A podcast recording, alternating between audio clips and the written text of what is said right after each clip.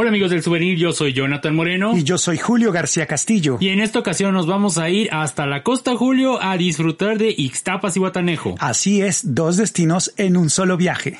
Acompáñenos.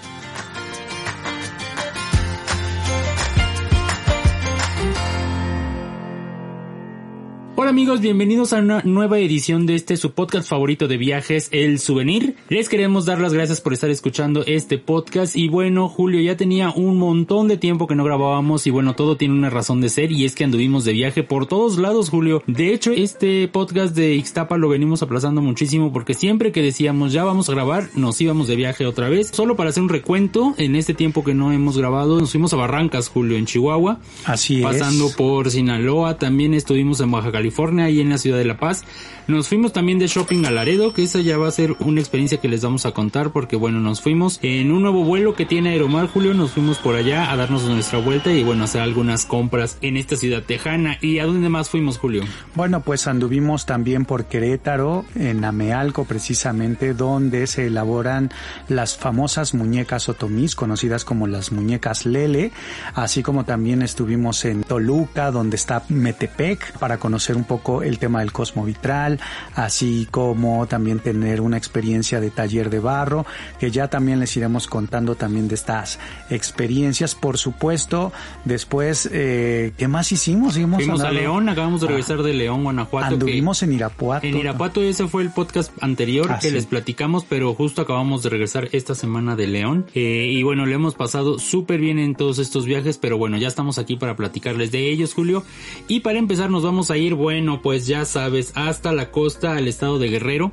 Para todos aquellos que nos escuchan de fuera del México, les comentamos que Ixtapas y Guatanejo está en este estado, como les comentaba, de Guerrero, que es en donde está Acapulco también. Ahí tenemos dos destinos muy famosos internacionales de playa en donde podemos ir a descansar, Julio. No están tan cerca. Yo cuando estaba pues más pequeño creía que estaban así como a dos horas, pero la realidad es que no están tan cerca. Están separados uno del otro por varias horas. Y bueno, yo tenía, ah, en esta vez que fuimos, yo creo que tenía como 20 años sin ir a Ixtapas y Guatanejo. Híjole, ya te estás delatando con la edad, pero sí, sencillamente este es un destino increíble que pues muchas personas lo visitamos de pequeños o un poquito más crecidos y creo que vale mucho la pena retomar ese tipo de recuerdos, ¿no? Si nos pasa con Acapulco, pues seguramente en Ixtapas y Guatanejo vas a tener pues una serie de recuerdos que te traen a la mente pues esos viajes de familia, ¿no? Sí, Julio, yo precisamente fui con unos primos, con mi mamá, con mis hermanas, allí estuvimos en Ixtapa y bueno, fue muy bonito recordar toda esta experiencia. Y bueno, como decías en la introducción, Ixtapas y Guatanejo son dos destinos en uno para todas aquellas personas que, bueno, viven fuera de México, a lo mejor incluso los que viven en México, que a lo mejor no están muy enterados cómo se hicieron algunos destinos como Cancún, déjenos comentarles que esta fue una iniciativa gubernamental por allá, si no mal recuerdo, en los 50, Julio, cuando empezó todo esto de Fonatur, en donde dijeron, bueno, vamos a hacer lugares en donde las personas vayan de vacaciones y así fue como nació Cancún si no mal recuerdan amigos, tenemos también un podcast de los 50 años de Cancún. Sí, seguramente sí fue en los 50, 60, porque ya cumplieron los 50 años. Claro. Este destino fue hecho a la medida, o sea, no es como Acapulco, que es un puerto que fue creciendo poco a poco y bueno, ya se hizo un destino de playa. No señor. Cancún, Ixtapas y Guatanejo, Loreto y Los Cabos, Julio, fueron hechos precisamente por el gobierno, fraccionaron unos terrenos y dijeron aquí vamos a poner unos hoteles. Lo padre de Ixtapas y Guatanejo es que hicieron esta parte que es precisamente Ixtapa al lado de una población que ya existía que se llama Cihuatanejo, que están separados por, ¿qué será? 10 minutos de distancia, ¿no, Julio? Más o menos. Y bueno, esto da todas las posibilidades de que podemos tener la zona hotelera con estos grandes hoteles, estos resorts que pueden ser todo incluido, que son de primera, junto a un pueblito muy tradicional en donde podemos encontrar lugares excepcionales como fue en esta ocasión, Julio, que fuimos por ahí, les vamos a ir contando a donde llegan los pescadores a comer delicioso en una cocina, pero bueno, vamos poco a poco. Así es, fíjate que si algo me gusta de Ixtapas y Guatanejo es esa combinación y a la vez ese choque de destinos que son completamente distintos, ¿no? Sobre todo porque Cihuatanejo, que es el pueblito antiguo, que es un pueblo de pescadores, pues fue así, un lugar ribereño con costas bonitas en donde la gente pues se dedicó a la pesca por muchos, muchos años y pues eh, fue creciendo este pueblito muy pintoresco muy tradicional con la comida de la Costa Grande, en donde la gente iba antes a comer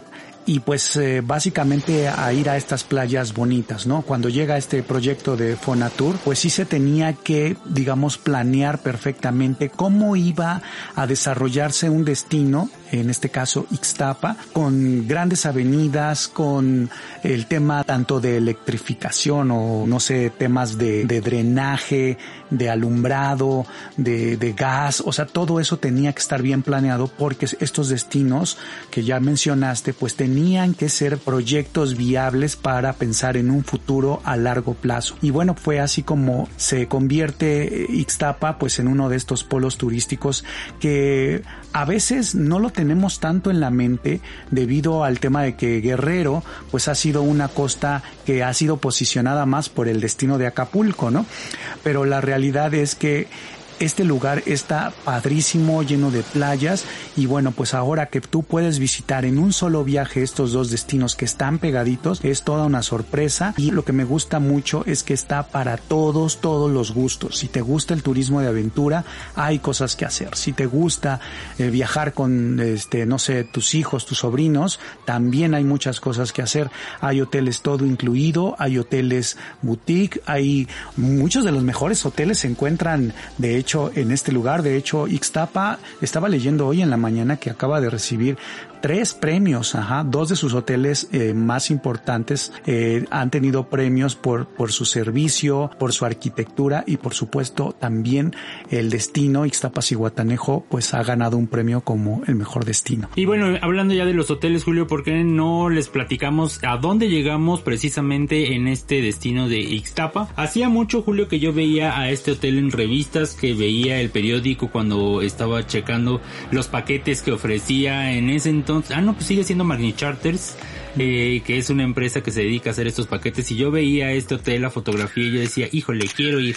Quiero ir porque tiene una arquitectura impresionante y es uno de los hoteles más famosos del destino. Yo creo que de México, Julio, sobre todo por el arquitecto, que es muy famoso y es el que hizo también el hotel de aquí de la Ciudad de México, el Real... El Camino Real. pues de hecho, este arquitecto Legorreta, pues que todo el mundo lo conocemos internacionalmente, pues ha recibido los mayores premios y los hoteles y construcciones que él ha hecho bajo esta arquitectura de paisaje, que pues prácticamente la arquitectura moderna, digamos, no choca, pero sí se complementa muy bien con estas grandes escaleras o grandes, digamos, como ventanales, columnas que están simulando que son grandes cuadros, pero la realidad es que no hay nada en el cuadro, simplemente están estas vistas maravillosas del mar, de la selva, y, eso es lo que lo hace interesante, ¿no? Porque estas construcciones que ha hecho el arquitecto Legorreta, como los hoteles Camino Real, que en su momento estuvieron en Cancún o el que está en la Ciudad de México,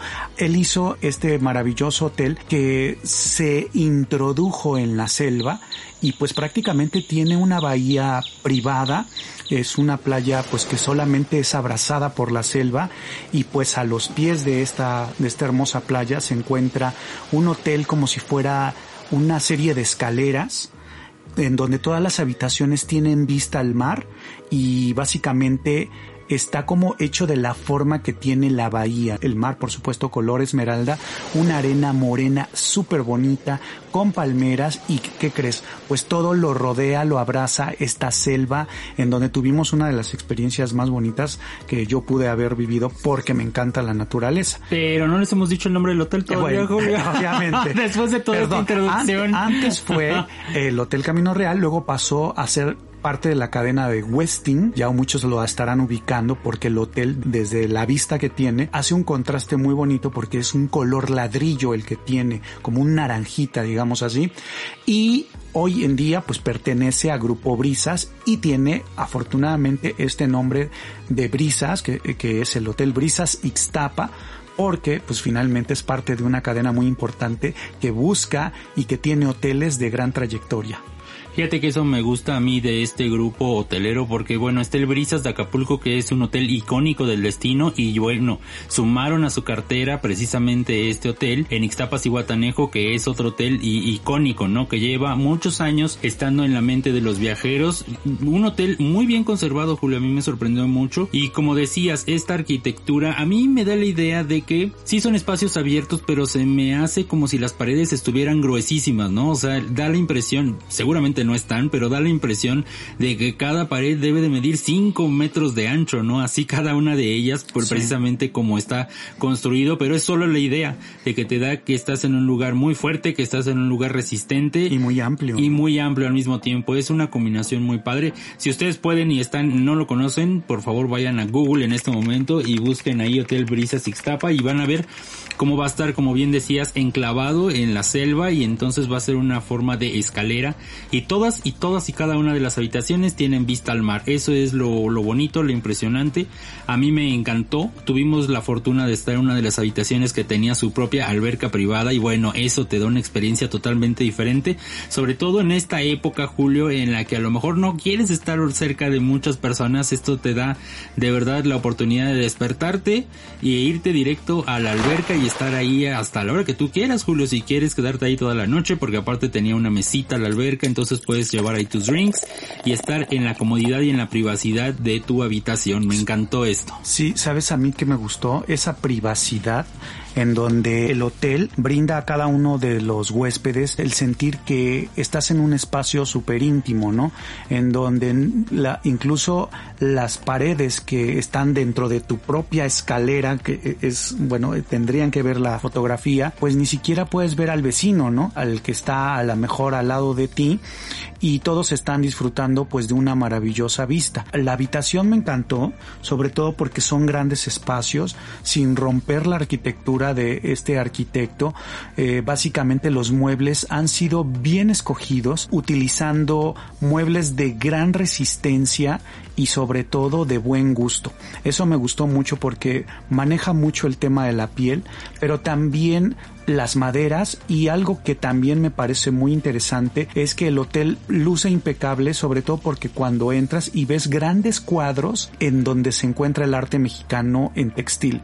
Es decir, eh, podemos ver cuadros que están en una pared enorme blanca y el cuadro es un tenango, que es un textil tejido a mano y que se encuentra pues que son de los tenangos de Hidalgo que ya hemos platicado acerca de este tema. Y la verdad es un tema artesanal súper bonito y hace un, un, juego este cuadro con las mismas con los mismos colchones tanto de los sillones como de la cama. Entonces eh, aparte tiene estas lámparas tan bonitas de diseño, así como la sala y de repente ves colores muy muy agradables que te recuerdan un poquito a que estás en la playa, que estás frente al mar y lo único que tienes que hacer es abrir esos grandes ventanales y empezar a sentir la brisa, a disfrutar de la alberca y si no llegaras a tener alberca de todas maneras estás frente al mar. Basta con bajar las escaleras y adentrarte en el mar en medio de unos pasillos medio torcidos, o sea, pasillos en forma como de serpientes y empedrados que te van a sacar a la playa.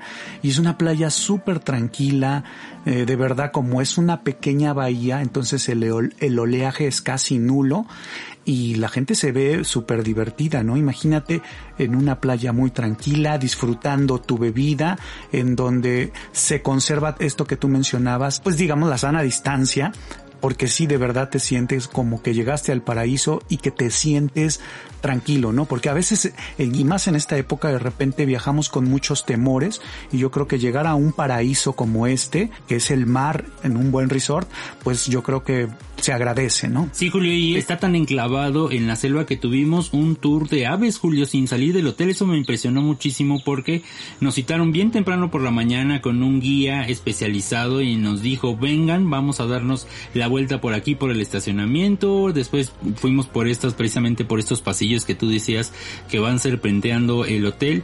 Y bueno, ahí nos estaba diciendo el nombre de las aves, qué comían, cómo se reproducían y todo sin salir del hotel, Julio. Esto es impresionante porque bueno, Hoteles habrá muchos, pero con esta cantidad de aves y, con esta posibilidad de hacer todo un recorrido que sí tardó bastante tiempo, Julio, la verdad es que es impresionante. Sí, y esta es la, experiencia que yo quería platicarles, sobre todo porque pues al que me gustan mucho este tema de, de observación de aves, creo que es ahí donde tenemos que darnos cuenta cuando vamos a un destino, a veces pasamos de largo lo que está frente a ti.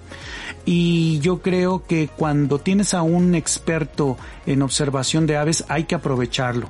Esta persona es un guía que da servicio dentro del mismo hotel y es un tour que no tienen los demás hoteles porque volvemos a lo mismo, está enclavado en la selva y es una selva baja, caducifolia, húmeda también, en donde de verdad el recorrido lo vas a empezar desde el estacionamiento.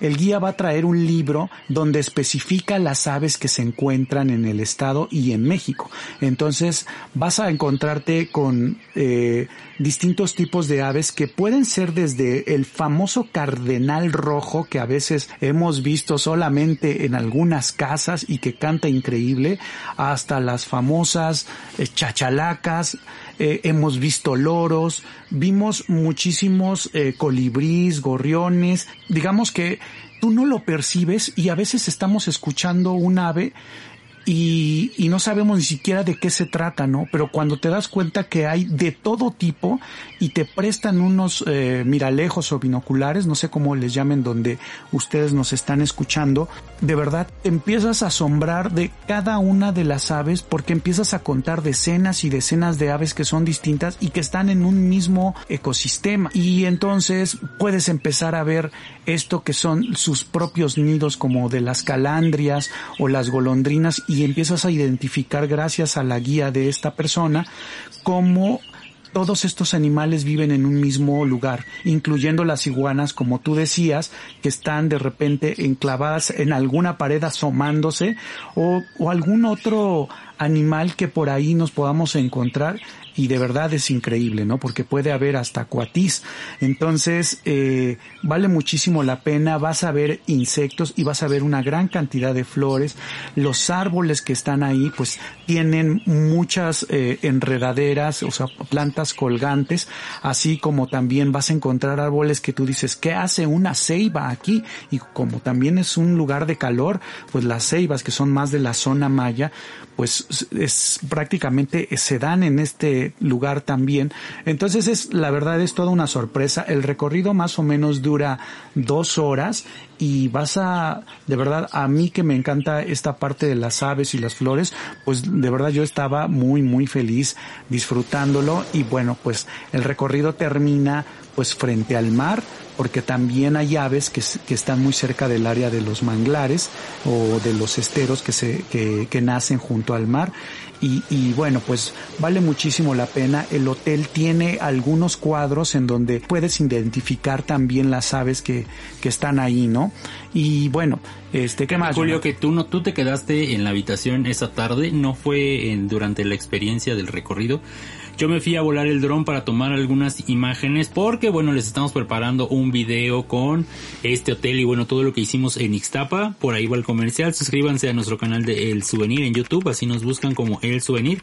Eh, y bueno, estaba tomando algunas imágenes con el dron Julio y de repente eran, no sé, como las 6 de la tarde más o menos y todos los árboles que estaban cerca de la playa empezaron a volar en círculos unas aves que yo no sé nada de aves, Julio, aún y con todo el recorrido no sabría identificarlas, pero me recordaba mucho al sótano de las golondrinas allá en San Luis Potosí, que a cierta hora empiezan a volar en círculos y empiezan a volar en círculos.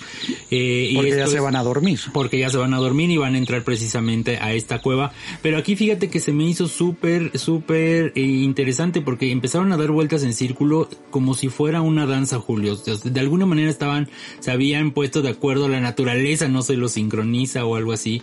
Y después de dar muchas, muchas veces vueltas en círculo en una área del hotel que es precisamente por donde está la, alberca, después se fueron, porque de hecho yo, yo me quedé, había empezado a volar el dron y vi que eso empezó a, pasar y como ya una vez unas aves me tumbaron el dron, dije no, mejor lo voy a bajar. Lo bajé y me quedé esperando, anduve por ahí caminando y de repente me di cuenta que empezaron a salir, a salir, a salir y de repente se fueron eh, hacia arriba arriba y después ya no supe qué fue de ellas, ¿no? O sea, fue una experiencia bien bonita porque no, no, no me lo esperaba y estaba ahí justo al lado de la alberca, bien podía haber estado con un drink en la mano mientras veía este espectáculo. Fue maravilloso, Julio. Lo que sí es que hay que voltear hacia arriba, no estar viendo solo la alberca, voltear hacia arriba porque aparte sí hacían mucho, mucho ruido cuando estaban volando. Que seguramente pues estaban buscando dónde van a pasar la noche, ¿no? Porque como sabemos pues las aves lo que quieren es encontrar un lugar seguro en donde no corran peligro y bueno pues eh, esperando a que caiga la noche pues pueden llegar a escoger un árbol y lo atascan, ¿no? Y entonces el árbol en ese momento se puede ver muy, muy pesado. Y bueno, pues qué bueno que, que viviste esa experiencia. Yo creo que me la perdí, pero seguramente, este, bueno, he, vivido algo así parecido en otros destinos. Pero lo que sí te puedo decir es que he vivido también los mejores atardeceres que están en el Pacífico, ¿no crees? Sí, Julio, la verdad es que, bueno, tú no te parabas, yo me paro a las 5 de la mañana, no solo hablando de los atardeceres.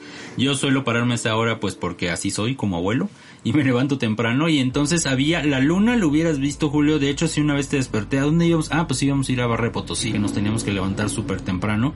Y te enseñé la luna y de verdad era una luna espectacular porque se reflejaba en el mar y entonces veías como un espejo la luna como se estaba ahí iluminando.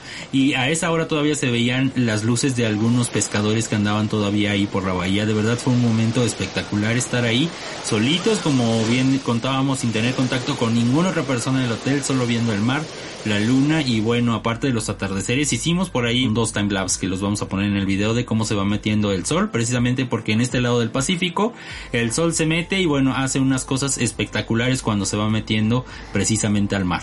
Así es, entonces, bueno, para decirles un poquito, queremos mostrarles un video que estamos preparando para que lo vean y que vean toda la experiencia que se puede hacer alrededor de este destino y sobre todo, bueno, eh, en este hotel las maravillas que pudimos hacer, este, combinándolos con la naturaleza y bueno, con servicios de un hotel. Por ejemplo, Jonathan, a mí me gustó muchísimo que el buffet ya no es un buffet, es, es un servicio de desayuno, de comida, que es asistido, ¿no?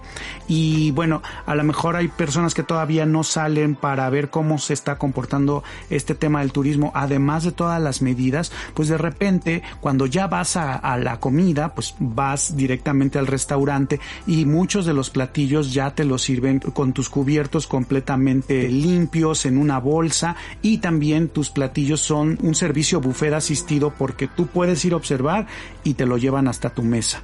Y bueno, hay muchas cosas que se pueden hacer este hotel además de disfrutar las instalaciones de albercas. Hay, por ejemplo, tomamos una clase para hacer la bebida del socotoco, que son coctelería como tal, y también del cóctel Las Brisas. Y bueno, pues son, eh, yo creo que es una de las cosas también que están padres que de repente puedan los mismos empleados y los bartenders o el chef tener una relación muy cercana, digamos, a distancia con los huéspedes, ¿no? Y hacer este, este tema de un curso como de bebidas o un tallercito también vale la pena porque también, pues digamos, si aprendes a hacer eso, en algún momento vas a hacer una deliciosa bebida con algún tipo de licor, alguna fruta y todo eso para sorprender a tus invitados ya en casa.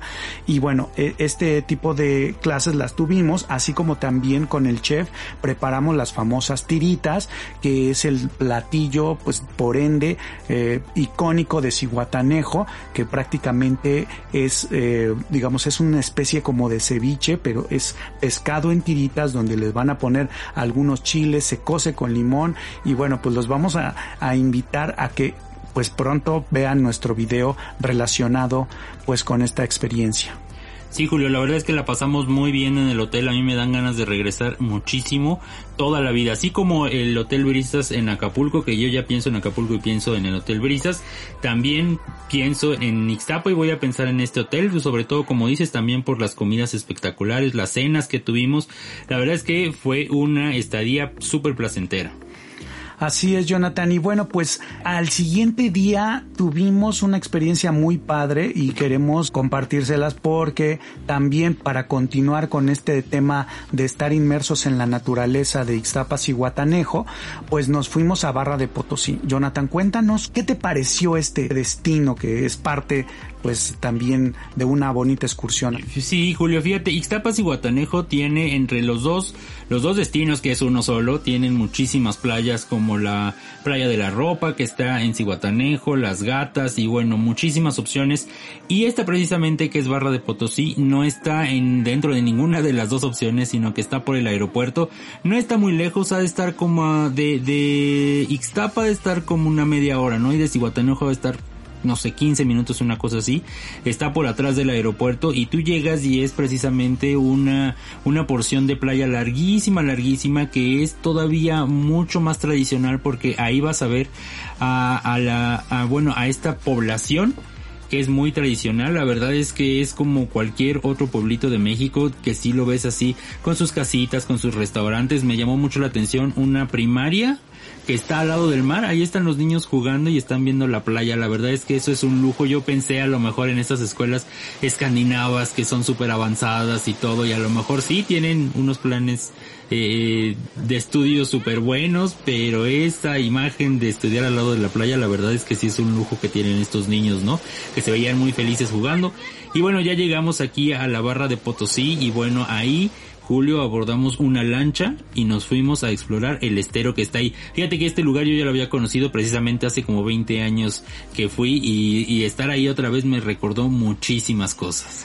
Así es, prácticamente este estero pues es un brazo de una laguna que entra en contacto con el mar. Entonces ahí se junta, se rompen todas estas cadenas eutróficas que son prácticamente llenas de, de vida, con todos estos nutrientes que van a formar las cadenas alimenticias del mar. Esa es la principal labor que tienen las lagunas y los esteros. Y bueno, ¿qué encontramos aquí? Bueno, además de todas las aves que puedes ver en la observación, este, pues en el estero vas a ir por toda esta zona de manglares, vas a conocer un poco más acerca de cómo funcionan los esteros y vas a ver mucha fauna, ¿no? Porque hay iguanas que pueden estar colgando desde los mismos esteros a distintos animales y bueno pues aquí también eh, hay, hay peces que la gente puede pescar. Básicamente es un recorrido muy agradable sobre todo porque eh, teníamos nosotros dos partes del recorrido. Visitar el estero, eh, adentrarse pues en toda esta zona de manglares espectacular pero también teníamos que salir al mar para conocer estos famosos morros que son enormes rocas que prácticamente emergieron de la tierra hace millones de años y que están en el medio del mar donde hay colonias de, de distintos animales como lobos marinos o también bueno es una zona de arrecifes como por, eh, pues, pues son rocas, en, en, el fondo pues hay mucha vida natural de peces de colores, en donde la gente normalmente va a bucear o a snorkelear. A nosotros nos tocó pues un poquito nublado y también nos tocó como un poco frío, ¿no? Entonces no, no hicimos el snorkel, pero ya estando en una zona donde se junta el mar con la laguna,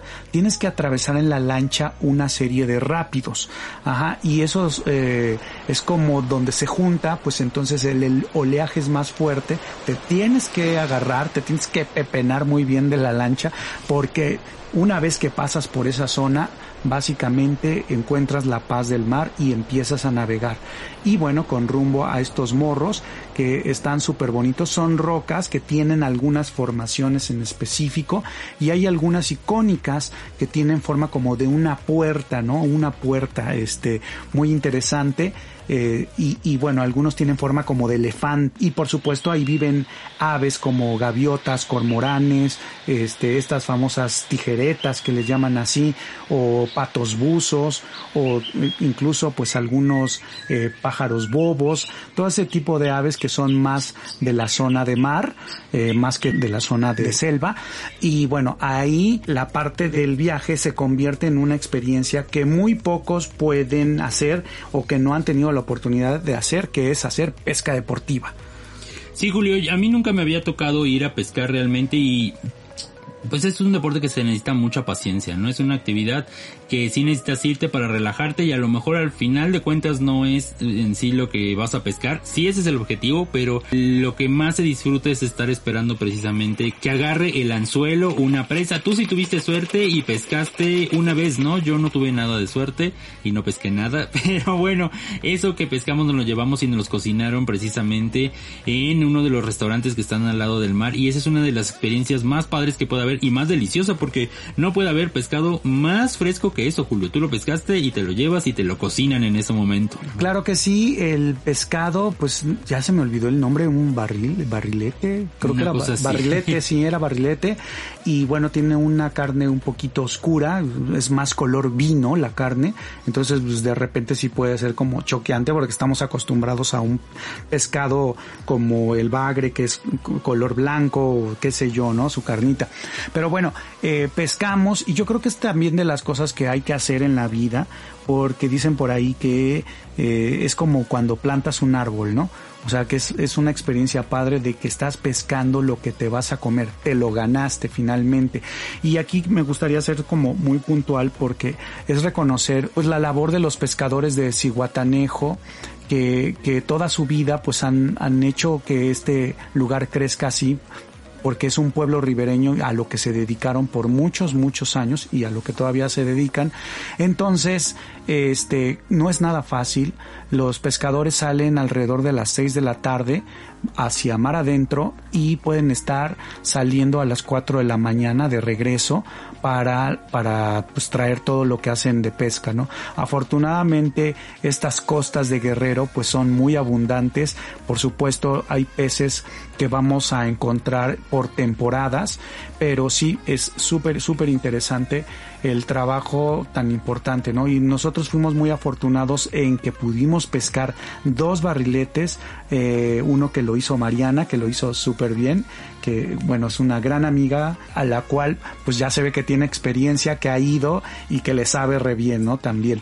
Entonces, bueno, eh, pescamos dos barriletes, nos lo cocinaron y, y Mariana, aparte de todo, en esta ramada, que no me acuerdo cómo se llama. ¿Tú te acuerdas cómo se llama, Jonathan? No recuerdo, pero ahorita les investigamos. y si no, les, dejamos las, los datos en la descripción del video. Claro que sí, para cuando vayan a Barra de Potosí, vayan a ese lugar porque quizá te van a dejar cocinar lo que preparaste. Y Mariana se aventó a hacer un pescado sellado y bueno, lo, lo, coció con limón, le hizo una salsita muy rica, unos chiles bien picositos y nos lo disfrutamos con unas tostaditas, además de que comimos la tradicional comida del mar, este, con algo de pescado, de camarones, delicioso todo, ¿no? Y todo esto, pues imagínate un ambiente rodeado de palmas de, de coco, es decir, de cocoteras, que finalmente pues es cuando tú dices, híjole, ya estoy en Guerrero, el lugar donde pues uno de los principales lugares productores de coco y de dulces, este, bueno, buenísimo porque a mí me encantan las palmeras, no sé tú, Jonathan, si tú tienes un árbol favorito, pero a mí las palmeras me, me gustan muchísimo. Pues no, no tengo ninguno, pero siempre se disfruta ver a las palmeras porque eso significa que ya estás de vacaciones, Julio. Y bueno, cualquiera de esas experiencias, nosotros tuvimos las tres, pero se pueden reservar por separado, ya sea irse al estero o irse a pescar o irse a los morros, ¿no? Son tres experiencias que tú puedes combinar o puedes tener las tres o solo una de ellas y bueno, ya es opción de que tú llegues ahí y digas cuál quieres, a lo mejor a ti no te late ver lo que te vas a comer, ¿no? Y pescarlo, entonces en esa opción te recomendamos ir solamente al estero. Y bueno, Julio, ¿qué más hicimos estando ahí en Ixtapas y Guatanejo? Oye, bueno, pues eh, al siguiente día que también fue una experiencia muy padre, nos aventuramos a hacer deporte y para ello nos fuimos a una de las playas más importantes. Sabemos que la Playa Linda o Playa Linda que está en Ixtapas y Guatanejo es una de las mejores playas o la mejor playa dicha por los mejores surfistas en México para surfear.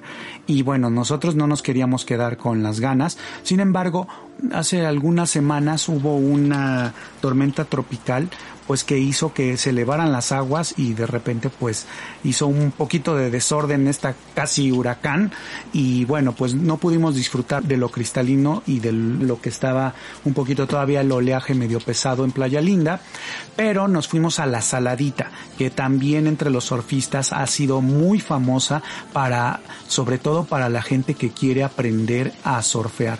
Y bueno, Jonathan, pues ahorita hablamos de cómo llegamos, quién nos atendió y todo eso, pero yo creo que sí sería muy bueno que tú nos contaras cómo fue esta primera experiencia para ti el surfear.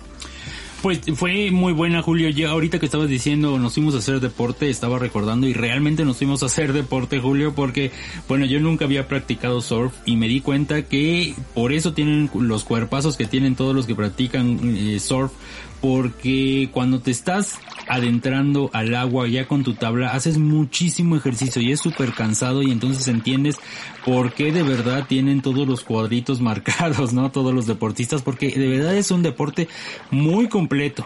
Me gustó muchísimo la experiencia, nos fuimos desde precisamente desde Ixtapa nos recogieron y allá nos llevaron en su transporte y ya llegamos a la salita que como bien dices Julio, pues no es un pueblo porque no es un pueblo, más bien es una playa que tiene algunos hotelitos, que tiene restaurantes, que tiene algunos servicios, ahí mismo te rentan las tablas, puedes conseguir ahí también quien te dé clases, es un lugar súper hippie, buena onda, yo diría más que hippie como cool, ¿no? Julio tiene esta sensación de estar muy relajado como son todos los surfistas, ¿no? Que ellos lo único que quieren es eh, atrapar una ola y es precisamente así como se llamaba la empresa que nos que nos llevó Julio que era Cacha la ola. Cacha la ola, exactamente. Así los pueden buscar ustedes en internet, Cacha la ola.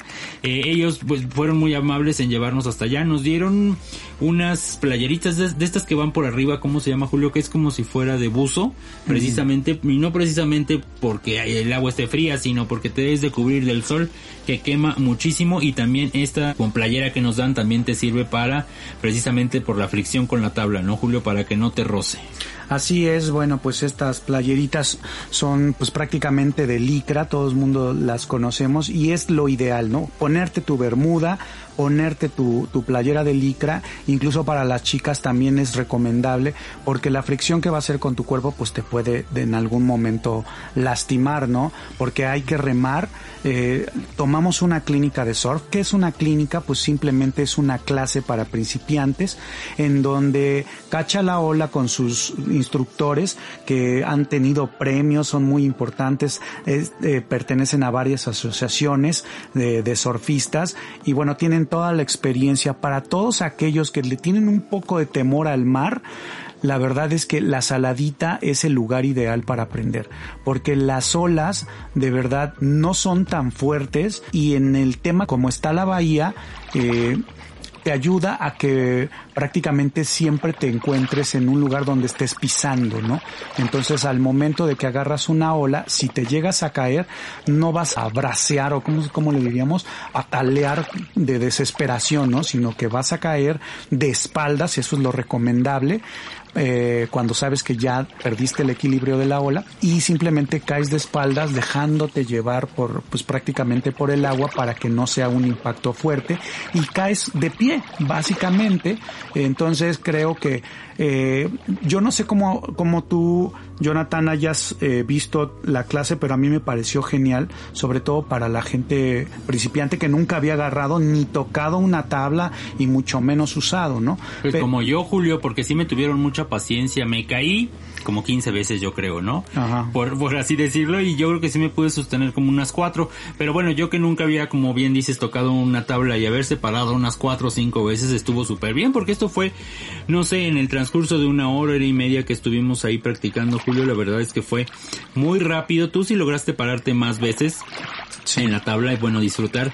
A mí lo que me impresionaba era todo lo que pueden recorrer en la tabla, ¿no? O sea, empiezan en un punto en la playa y la ola los va llevando, los va llevando, los va llevando y de verdad sí los, sí los avienta bastantes cientos de metros del otro lado, ¿no, Julio? Porque aparte, como bien dices, la forma en que está la, la playa diseñada pues hace precisamente esto, que te puedas recorrer grandes tramos sobre la ola, ¿no, Julio? Así es y bueno, podemos ver ahí que de repente agarres olas grandes, que agarres un tubo, este famoso tubo donde el surfista se mete adentro y bueno, pues sí se necesita como la experiencia, ¿no? Y esas olas grandes de repente sí te pueden tocar y bueno, hay que escoger pues ahí también alguna ramada que te llame muchísimo la atención. Nosotros escogimos una muy buena y donde pues mientras estás ya eh, con el tema de practicar eh, el surf, pues básicamente tu comida te la están preparando, ¿no? Y bueno, ya que regresaste todo cansado, prácticamente te quitas toda la arena, lavas tu tabla y luego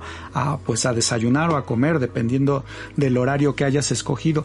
A mí me gustó mucho porque pude platicar en esta ramada con un grupo de surfistas que tienen eh, pues todos andan entre los 70 y 80 años, ¿no? Y bueno, pues son personas que en alguna época fueron muy deportistas y que seguramente en su época joven yo creo que tuvieron muchísimo pegue porque como bien lo dice sus cuerpos que seguramente fueron muy bien trabajados. Ahora pues son señores que disfrutan de una cerveza, de una charla muy amena y que se reúnen cada año, así como los viejitos surfers. Y está bien interesante escuchar todas sus anécdotas de lo que han encontrado en el mar, de lo que les ha pasado y bueno, todas esas aventuras que quizá no se han aburrido de contárselas y contárselas porque estas personas se reúnen constantemente y está padre porque pues ahí está uno pues escuchándolos y ver cómo son eh, pues sus pláticas tan tan divertidas y cómo unos y otros pues se burlan de quién es mejor o quién nunca se ha caído o incluso pues hasta ellos mismos se eh, hacen bromas del que cuenta una leyenda o cuenta una historia y ellos mismos dicen ah otra vez vas a contar lo mismo no pero yo creo que es divertido sobre todo cuando tienen a invitados o, nuevos amigos que están intentando hacer surf como nosotros. Pero bueno, era muy, muy interesante porque sí se peleaban ya como viejitos, ¿no? Ah. Ya con sus 70, 80 años, ya precisamente como viejitos, reaccionaban mientras contaban sus historias, Julio. La verdad es que yo quiero regresar, amigos, y como bien saben ustedes, de, también representamos a la operadora reguiletes.com en donde los llevamos de viaje a todas las personas que viven por aquí cerca de la Ciudad de México y les vamos a preparar un tour precisamente para que ustedes vayan a aprender a surfear con nosotros, que nos vayamos a este destino de Ixtapas y Guatanejo y bueno, vayamos a aprender a surfear. Para todos aquellos que no lo han hecho, esténse al pendiente porque este viaje lo vamos a preparar para el próximo año y bueno, esperamos repetirlo muy seguido Julio porque es una experiencia que yo creo que todo el mundo debe de, de vivir, no importa cuántos años tengas, no importa tu condición, sí lo puedes hacer porque aparte los guías están ahí para auxiliarte y bueno, son muy pacientes. Oye, y con toda el hambre de una tarde nos fuimos después de estar en este lugar que es la saladita y más o menos, ¿cuánto hicimos a la saladita, Jonathan? Han de unos 40 minutos, ¿no? Una hora 40 minutos más o menos, no está tan lejos. Así es, y bueno, pues ahora es parte de, o sea, si tú vas a ir a Ixtapas y Guatanejo, tienes que conocer la saladita, es un lugar con ondita, es un lugar de gente divertida, buena onda, comes rico y bueno, pues ya eh, una vez que tuvimos un día súper cansado, nos fuimos al centro de Cihuatanejo porque nos habían platicado acerca de un restaurante que ha tenido mucho auge. Y este restaurante es muy famoso porque muchos de sus platillos tienen mezcal, es un es una marca que se le conoce como Angustina y pudimos platicar con el chef que actualmente pues es un chef que ha sido reconocido internacionalmente tanto que pues se acaba de ir a vivir una temporada temporada a Dubai. Sí, un restaurante mexicano. De hecho, cuando nosotros estábamos a la semana, ¿no? Ya se iba a Dubai precisamente a administrar este este restaurante que está allá en los Emiratos Árabes, pero bueno, así se las gasta. Y yo yo le preguntaba que si estaba nervioso o algo, y ya se le hacía como muy común porque precisamente ha tenido muchas experiencias en el extranjero cocinando y bueno, yendo a representar a su restaurante y al país entero, Julio. Entonces, el chef Felipe Meneses, la verdad es que sí se discute con las creaciones que ahí tiene y les pone muchísima atención a, todas y cada una de ellas, Julio, y está renovando su menú constantemente. Eh, le mandamos un saludo si es que está escuchando este podcast del otro lado del mundo. Eh, y la verdad es que la pasamos muy bien, muy delicioso. Yo sigo, ahorita que empezaste a decirlo, yo sigo padeciéndolo porque mi nutrióloga me dijo que qué había hecho, que cuántas tortillas había comido, porque es precisamente por comida como esta tan deliciosa que uno a veces sube de peso en las vacaciones, ¿no, Julio? Incluso ya sabes que al ir a un lugar como Cihuatanejo, donde el pez va de la, de la ola a la olla, sabes que de verdad vas a probar algo delicioso y que no, no ha estado guardado tanto tiempo, ¿no? Entonces, esa es una de las recomendaciones que les hacemos. Tienen que ir a este lugar sobre todo porque sabes que todo va a estar fresco, ¿no? Y bueno, en general todo Cihuatanejo, pero este lugar me, me gustó muchísimo porque está así abierto al aire libre, otra vez volvemos a lo mismo, no es un lugar cerrado, estás disfrutando de la brisa pues prácticamente del mar y el clima aparte pues estaba súper sabroso y bueno pues la decoración del restaurante también era muy muy muy ad hoc, con mucha onda y pues va la gente a pasarse una tarde muy agradable, nosotros pedimos varias cosas a la mesa y eh, estuvo delicioso todo. O sea, de verdad yo no sabía eh, que nos íbamos a acabar todo esto, ¿no? Pero por ejemplo, eh, probamos unos tacos de atún ahumado. Es, es un atún, por supuesto, que lo ahuman ahí en casa. Tiene una salsa de pico de gallo, este, con mezcal. Y bueno, lo acompañas pues prácticamente con tortillas de harina, una yoli de chipotle, delicioso. Y bueno, con eso estábamos abriendo. ¿Una yoli de chipotle? Así es, riquísimo, que bueno, pues obviamente lo preparan con cremita, con cremita de mezcal y también con chipotle. ¿Pero qué es una Jolly, Julio? Ah, bueno, pues es una salsa, ¿no? Es, digamos, un dip, como ah, si yo creía que era el refresco Jolly. no, para nada. Es, precisamente del estado de Guerrero la Jolly, que ya la podemos encontrar acá, ¿no? Porque la compró Coca o Pepsi, una cosa así. Ajá, que es deliciosa. Pero bueno, la Jolly era muy tradicional en, en antiguamente cuando decías voy a Acapulco te decían, ah, pues te tomas una Jolly, porque era un refresco, una soda, que solo existía en esta parte del país, pero bueno, no es este, este refresco, ¿no, Julio? Es una salsa, como bien dices. Ajá, sí, exactamente, es una Aioli, Aioli.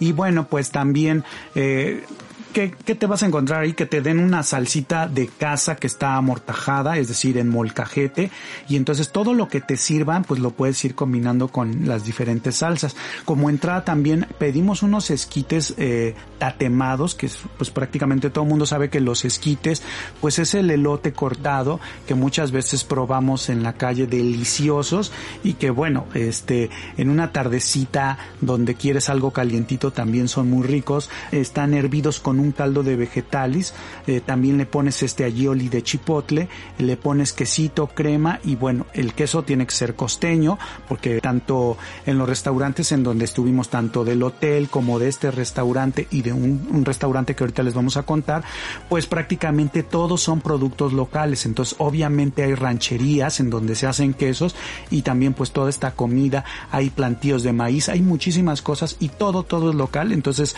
creo que es el regresar a esta comida tradicional, pero con un toque moderno y sobre todo con un chef experimentado, ¿no?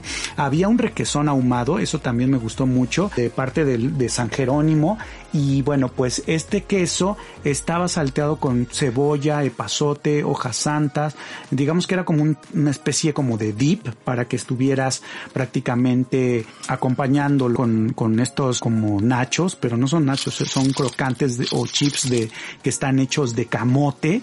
Y entonces también eso está como rico porque sirve como para, para estar botaneando. Y bueno, eh, incluso lo, lo acompañan este con un molito de, de chile eh, de, guajillo y morita y obviamente lleva pepita de calabaza tostada. Entonces, todas estas combinaciones estaban muy deliciosas y ya entrando un poquito más en los platos fuertes, probamos una barbacoa de pescado eh, muy deliciosa porque lo hacen con pescado del día, que en ese momento lo que era del día era el pez vela, que normalmente pues es muy muy rico y, y bueno, es una mezcla que hacen del pescado con chile de árbol, guajillo, chile costeño, o sea, todos estos chilitos, le ponen un guacamole borracho y, y bueno, pues aparte le ponen con una salsa de, de, hierbas, mezcal obviamente, mezcal de angustina y un topping, es decir, pues semillas esparcidas, ¿no?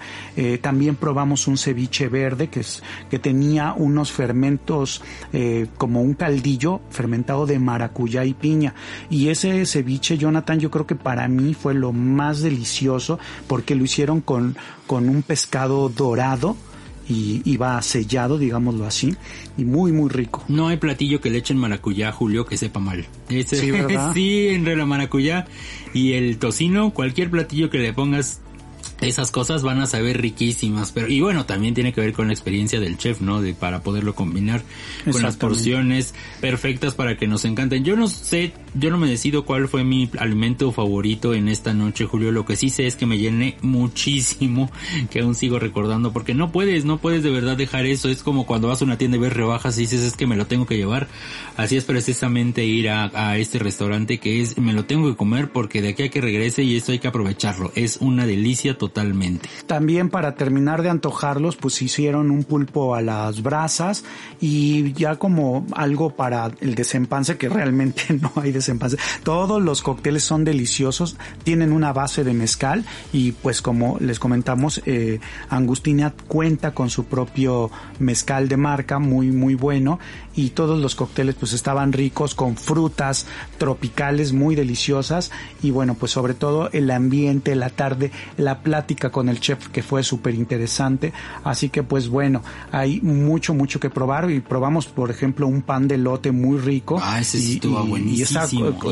sí, la compota que hicieron de ahí de ciruela, deliciosa. Bueno, hay mucho que hacer en este, en este lugar y bueno, pues ya regresando al hotel, pues ahí también rematamos con cena, buffet, también te digo, asistido. Y bueno, hay muchísimo que hacer, pero Jonathan, fueron muy pocos los días para descubrir un destino tan importante como Ixtapas y Guatanejo. Hicimos lo que pudimos, pero obviamente con la promesa de regresar. Pero antes de, de prácticamente de terminar esta conversación, a mí me gustaría que me platicaras un poco de el desayuno. Es muy chistoso porque siempre estamos hablando de comida. Siempre ya saben que en este podcast Julio, terminamos hablando de comida. Pero fíjate que la mañana siguiente, Julio, precisamente ahorita que estabas hablando de los pescados con el chef, yo recuerdo que le pregunté que si él iba precisamente a comprar todos los insumos para su restaurante, en especial del pescado, y me dijo, no, mira, yo ya tengo quien me traiga aquí al pescado a mi restaurante, entonces ya no se preocupaba por eso. Pero la verdad es que nos quedamos picados con todo este tema de la pesca, de cuando fuimos el día anterior a pescar, y bueno, fuimos también a un espacio ahí muy cerca del restaurante Agustina, que es en donde llegan los pescadores todas las mañanas. Eh, a ti te platicaban, Julio, que los pescadores hay mucho muchos de ellos que salen al atardecer justo cuando se va a hacer de noche y pasan toda toda la noche en el mar precisamente pescando y regresan cuando está amaneciendo para llevar a este mercado de pescados todo lo, que pudieron atrapar durante la noche y poderlo vender en ese momento. Es un lugar súper emocionante, no es en sí es un mercado, es una playa en donde llegan todos los pescadores, ahí atracan sus lanchas y empiezan a bajar todo el producto y hay algunos que bueno los ponen ahí en el suelo para que tú pases y los compres. Y bueno la verdad es que me recordó a un mercado que sé si es mercado mercado y es de hecho un destino de viaje en Tokio, Julio, donde te tienes que parar súper temprano porque llegan todas las embarcaciones. Y bueno, es súper impresionante ver todos los productos que venden del mar en este mercado de Tokio y ver las subastas porque hay subastas de, de, atunes, unos atunes grandísimos, pero bueno, eso ya les platicaremos en otra ocasión, pero sí me recordó a este, a este mercado de, de pescados, Julio, en donde las personas van y, los tienen en el suelo, como bien te decía, y ahí van agarrando todos los productos, van amas de casa, seguramente van chefs de otros restaurantes, y bueno, ahí de verdad es un lugar que debes de ir, aunque no compres, debes de ir a disfrutar, a tomar fotografías en Instagram y ver cómo es la vida diaria de las personas que viven en Ixtapas y Guatanejo. Sí, fíjate que esta, esta parte que tú mencionas es muy padre porque te lo imaginas como una estampa ribereña mexicana en donde eh, rodeados de palmeras en una playa ahí se reúnen un montonal de, de, lanchas de distintos colores con distintos nombres y bajan estas personas emocionados de la pesca que tuvieron.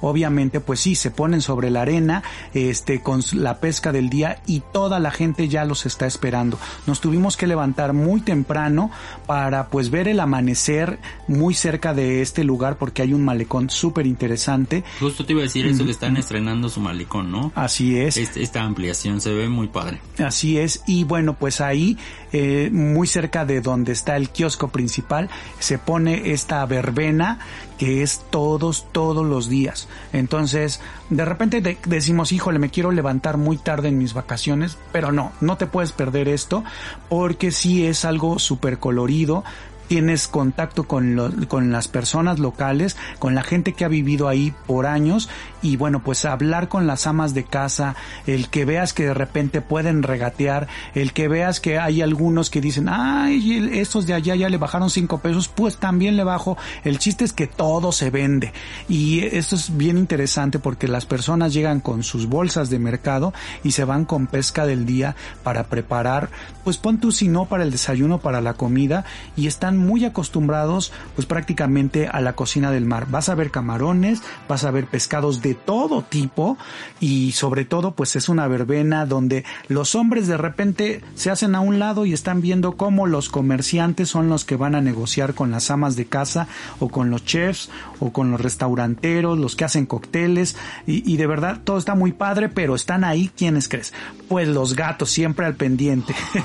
sí, Oye, ya no me acordaba de eso. Les quiero contar una experiencia experiencia, amigos, que precisamente como era un lugar tan especial eh, en la playa con las palmeras y bueno, todas esas lanchas con las personas bajando de ellas, eh, era un lugar precisamente para tomar con el dron. Entonces empecé a volar el dron sobre esta playa. Y cuando lo bajé, Julio, fue impresionante porque de todos estos gatos que había, eh, yo aterricé el dron y se empezaron a acercar al dron, bueno, desde que estaba en el aire lo empezaron a ver, de verdad como si fuera un dios, Julio, o sea, me quedé muy impresionado porque eran siete, ocho gatos que le hicieron un círculo alrededor del dron, que no se explicaban precisamente cómo podía volar eso, supongo yo, ¿no? Pero cuando, cuando lo aterricé y luego ya lo tomé, lo aterricé en el suelo, después lo agarré con la mano y ya lo puse en su case, de verdad se le quedaban viendo como si no, no daban crédito. Porque no conocían esa ave, ¿no? no la conocían, de verdad. Eh, eh, fue una cosa impresionante. La forma, sus ojos como lo miraban, de verdad era como si fuera pues no creo que alimento, pero así como un dios, como si hubiera aterrizado un extraterrestre, Julio. Fue muy, fue muy interesante esa parte. Pues todas las personas que tienen gatos sabrán de lo que estás hablando porque son muy curiosos. Y seguramente es, pues la, pues la curiosidad mató al gato, ¿no? Precisamente porque son así, Julio.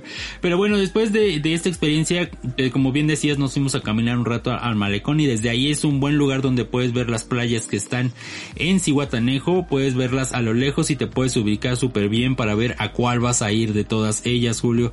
Cada una de ellas tiene pues una personalidad especial. Hay unas que son donde va más gente, hay otra donde va menos gente, hay otra en donde solo se puede llegar en lancha o se podía, creo que ahora ya se puede en, en automóvil, pero bueno, lo bonito es llegar a esta playa en, en lancha. Pero bueno, ya después de ahí de, de, estar un rato caminando por el malecón Julio, ahora sí nos fuimos a desayunar a este restaurante que yo lo voy a recordar toda mi vida porque estaba deliciosísimo todo lo que preparaban que bueno Julio, esa es una de las grandes ventajas de la cocina mexicana, que puedes preparar cualquier cosa, pero si lo haces con, con mucho amor y con los ingredientes adecuados como es en, en este restaurante Carmelitas Café, de verdad te vas a llevar una experiencia para recordar toda la vida como yo me la llevé.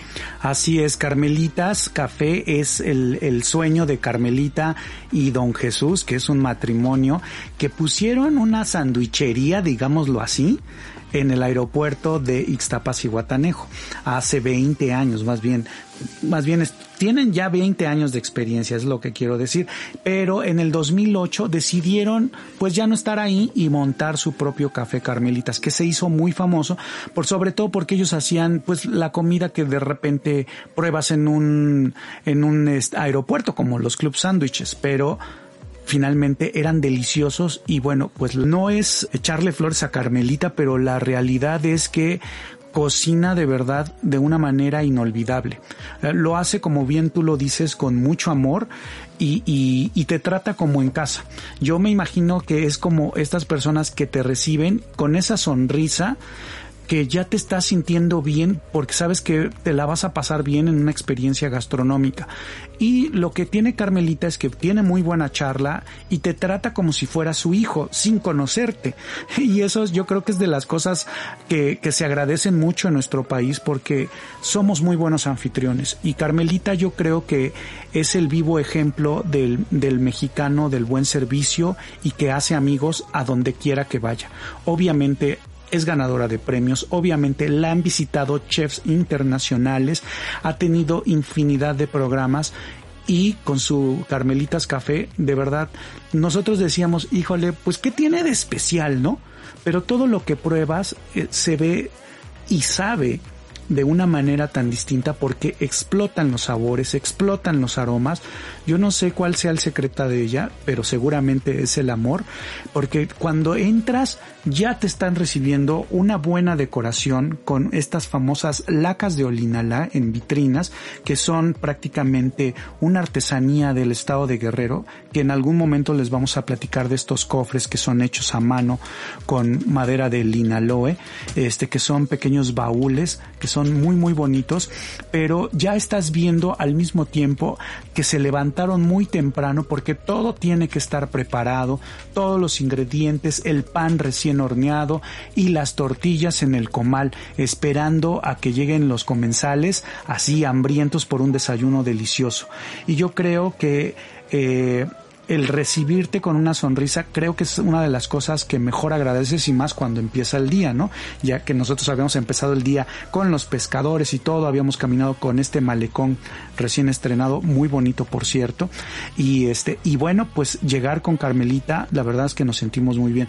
¿Qué te gustó, Jonathan? Porque fuimos a desayunar. Todo, todo, pero es que desde llegando estás viendo a una de, de, bueno, de las cocineras que están haciendo las tortillas a mano, Julio. Y bueno, ya desde que están haciendo las tortillas a mano, sabes que va a estar muy bueno porque le están tomando la dedicación a hacer y todos y cada uno de los alimentos desde esta parte, ¿no? Entonces ya desde ahí ya sabía que me iba a gustar todo.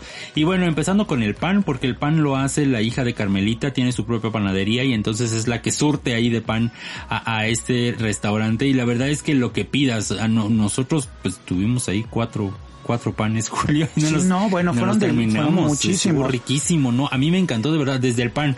O sea, y, lo que te dan de tomar también. Y bueno, de verdad no hay que escoger. Todo me encantó.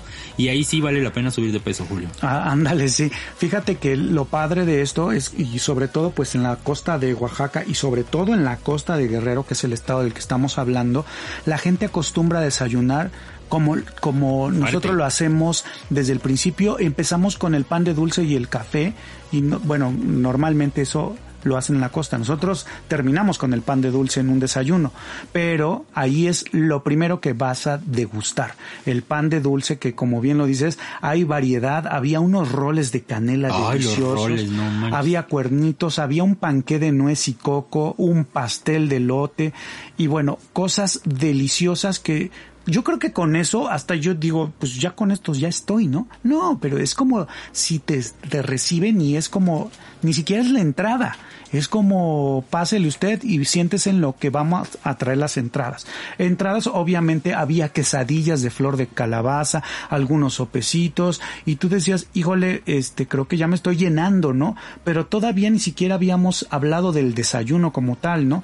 Porque aparte de las tortillas que ya estabas probando con la salsita, pues venía lo bueno, ¿no? Que son pues muchísimas, muchísimas cosas. Había unas enjococadas, que pues es jocoque como tal, pero son forma de enchiladas. Y ya pidiendo, digamos, el desayuno, pues puede haber una gran variedad de chilaquiles, pero lo tradicional es el famoso aporreadillo, que a veces ha sido preparado ya sea rojo o verde y lleva frijoles, ¿no?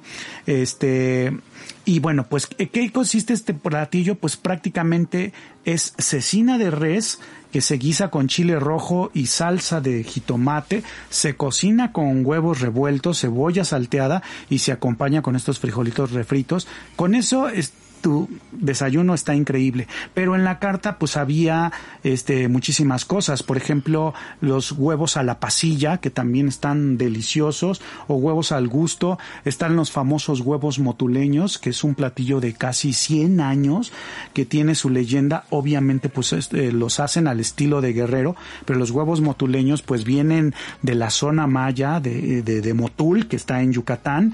Y bueno, pues eh, eh, eh, disfrutar de un desayuno ahí pues era toda una sorpresa porque hay licuados, hay malteadas, está el requesón guisado, hay, una gran variedad de molletes o de chilaquiles, hay chilaquiles hasta con cecina y bueno, este fue delicioso, pero como estábamos hablando, Carmelita lo que quiere es consentir decirte, y no te va a dejar ir si no pruebes otras cosas, ¿no? Por ejemplo, pues ella ya estaba preparada con tiritas o ensalada de atún, un frito de puerco que también es uno de los platillos ahí llamado cuche de chile colorado, está el caldo de pargo que es un pescado, eh, eh, tiene picañas, eh, en temporadas hace chile en nogada, tiene unos chiles eh, rellenos pero de camarón, pero esta, este tipo de cosas que ella no quería que nos fuéramos sin probar cosas que son para comida o para cena. Y, y creo que pues la verdad se luce, ¿no? Ella lo que quiere ver es a sus clientes felices. Y bueno pues a mí me encantó sobre todo las pescadillas, eh, tiene una variedad de enchiladas, de enmoladas. Y, y bueno cosas que también tienen que ver con el mar, con la pesca del día, todos los domingos hacen pancita, que es un platillo imperdible, como bien lo dicen por ahí, y que, lo acompaña con tortillas de, del comal, este, obviamente con chile verde, cebolla, limón. Bueno, de verdad, todo lo que pruebes sabe a lo que debería de saber en otros restaurantes, ¿no? Sobre todo porque puedes detectar exactamente lo que estás tomando, lo que estás comiendo y creo que no sé, todos sus sabores se ensalzan más, ¿no? Es decir, explotan en tu paladar. Julio, a mí me da mucho gusto que existan este tipo de restaurantes porque, bueno, demuestra que no tienes que pagar muchísimo dinero para tener un, un desayuno, una comida, una cena de primera categoría y este es el caso de Carmelitas que tiene muy buen precio, es muy buena relación calidad-precio. Eh, y bueno, es un lugar, como tú decías, Julio, muy premiado que ha sido visitado por chefs internacionales de Masterchef. Creo que era el, el chef de Estados Unidos que estuvo ahí con ella y bueno, entre otros, ¿no? Que han estado ahí. La verdad, la verdad es que todos van precisamente porque se come riquísimo. Me recuerda precisamente, Julio, a esta serie de Netflix que es Street Food, creo que se llama, ¿no? Cuando Ajá. hicieron esta, esta episodio en Oaxaca con las layudas, precisamente son este tipo de lugares así pequeñitos que los, los chefs internacionales se enteran y bueno, van a probarlo y a comprobar el sazón de este restaurante y ese es el caso de Carmelitas Café. Por favor, si ustedes no tenían pensado ir a Ixtapa, si no les mueve ir a ver aves, si no les mueve ir de pesca ni aprender surf, por favor, que les mueva la gastronomía. Que les mueva la gastronomía porque de verdad yo se los pido, háganse el favor en la vida de ir a Carmelitas Café porque es de verdad una experiencia para recordar toda la vida y si pueden un día coman ahí dos veces porque cierran temprano hasta eso. Eh, a las 4 de la tarde ya cerraron, entonces desayuno, comida nada más. Eh, comer unos dos días ahí para que se den vuelo. Aquí en Agustina también, ¿no? Son experiencias diferentes. Eh, una para cada estilo de vida o incluso puedes tener las dos. Y bueno, yo les recomiendo eso. Si ustedes van a venir a México, vengan por favor a comer. Las playas están bien eh, eh, y todo lo demás, las actividades, pero la comida de verdad es algo que no van a encontrar en ningún otro lado del mundo como se hace aquí en México. Perdónenos, amigos peruanos, sabemos que pues tenemos ahí esta rivalidad gastronómica. Más con los ceviches, ¿no? Más con los ceviches. Pero sí, es que claro. no conocen, eh, no, no, conocen, conocen Guerrero. No, cono no, no, aquí en cada, cada estado es como si fuera un país en sí mismo hablando gastronómicamente, Julio. Se los hemos dicho en otras ocasiones y se los vamos a reiterar ahorita. Cada uno de los, de los estados de México es un país en cuanto a gastronomía. Y vengan, por favor, dediquen 31 años de su vida si solo pueden venir una vez al año a, a México. 31 días. Eso. 30 31, 31 años en sus en su vida para venir cada año a uno de los destinos mexicanos y probar, o sea, 32, si, 32, 32 exactamente con, las, 32 con, la Ciudad de México se tardarían 32 años en recorrer cada uno de los estados probando su gastronomía, así es que es un reto, los reto para de aquí a qué sería 2050, Julio, 2052. terminaríamos más o menos sí. de recorrer todos los estados. Vengan a comer a México. Oye, Jonathan, tienes toda la razón. Me encanta hablar de la gastronomía y me encanta que un estado como Guerrero, que tiene una comida de, de, de costa deliciosa y aunque no esté también en la costa algunas partes como Yuriria o como eh, Olinalá, este, vas a encontrarte lugares que vas a comer delicioso. La cocina tradicional ha tomado un auge muy importante en nuestro país y es momento de gritarlo a todo el mundo, sobre todo porque son recetas que vienen heredándose de 300, 400 años o más, en donde la mezcla de ingredientes que hemos tenido, sobre todo las grandes especias que llegaron en estos galeones por el estado de Guerrero como la Nao de China o el galeón de Manila, que venían desde las Filipinas, pues eh, tenemos una comida completamente fusión desde hace muchos, muchos años. No es algo que nos hayamos inventado, simplemente se fue haciendo y ahora es parte de nuestra gastronomía.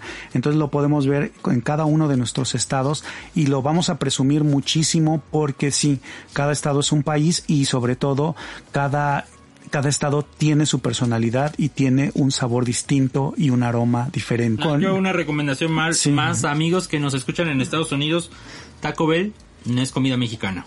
Por favor, atrévanse a comer verdadera comida mexicana. Así es, este, y bueno, pues eh, incluso Jonathan, el, el, el, hablar de gastronomía yo creo que sí se requiere de muchos, muchos programas para que la gente vea que los burritos sí son de México y los verdaderos burritos están en Ciudad Juárez, ¿no? no tiene nada que ver con nada que conocemos. Ajá, exactamente. Pero bueno, ya platicaremos más en cada uno de nuestros capítulos hablando de gastronomía, hablando de las bellezas que tiene México. Visiten Ixtapas y Guatanejo, se van a encontrar con los atardeceres más maravillosos y sobre todo tú que nos estás escuchando y que quieres salir a ver la realidad que hay eh, de la naturaleza que a veces no nos hemos detenido a contemplar, creo que Ixtapas y Guatanejo te lo va a dar y te lo va a dar con mucho amor, porque eso fue lo que sentimos nosotros cuando nos reencontramos con esta realidad que estamos viviendo y en un país donde amamos con todo el corazón. Así es, Julio. Pues muchas gracias por haber escuchado el podcast de esta semana. Ya no nos vamos a perder tanto, Julio, ya vamos a grabar más seguido. Eh, y sobre todo estas experiencias que hemos estado teniendo. Y bueno, Julio, ya nos vamos esta semana otra vez a otro de los pueblos de México, este fin de semana. Y bueno, esto se acumula y se acumula para llevarles a ustedes lo último y lo más reciente y lo más interesante del turismo, de las vacaciones y de los viajes, Julio. Les pedimos que sigan nuestras redes sociales. En todas estamos como el souvenir y también que consulten nuestra página que se llama elsouvenir.com, que vean también reguiletes.com porque ahí hay experiencias en donde nosotros hemos eh, diseñado minuciosamente para que ustedes disfruten de este país maravilloso. Y esperen precisamente que publiquemos este viaje para aprender surf en Ixtapa. Así es que Julio, muchas gracias por el episodio de esta semana y recuerden amigos, nunca dejes de viajar.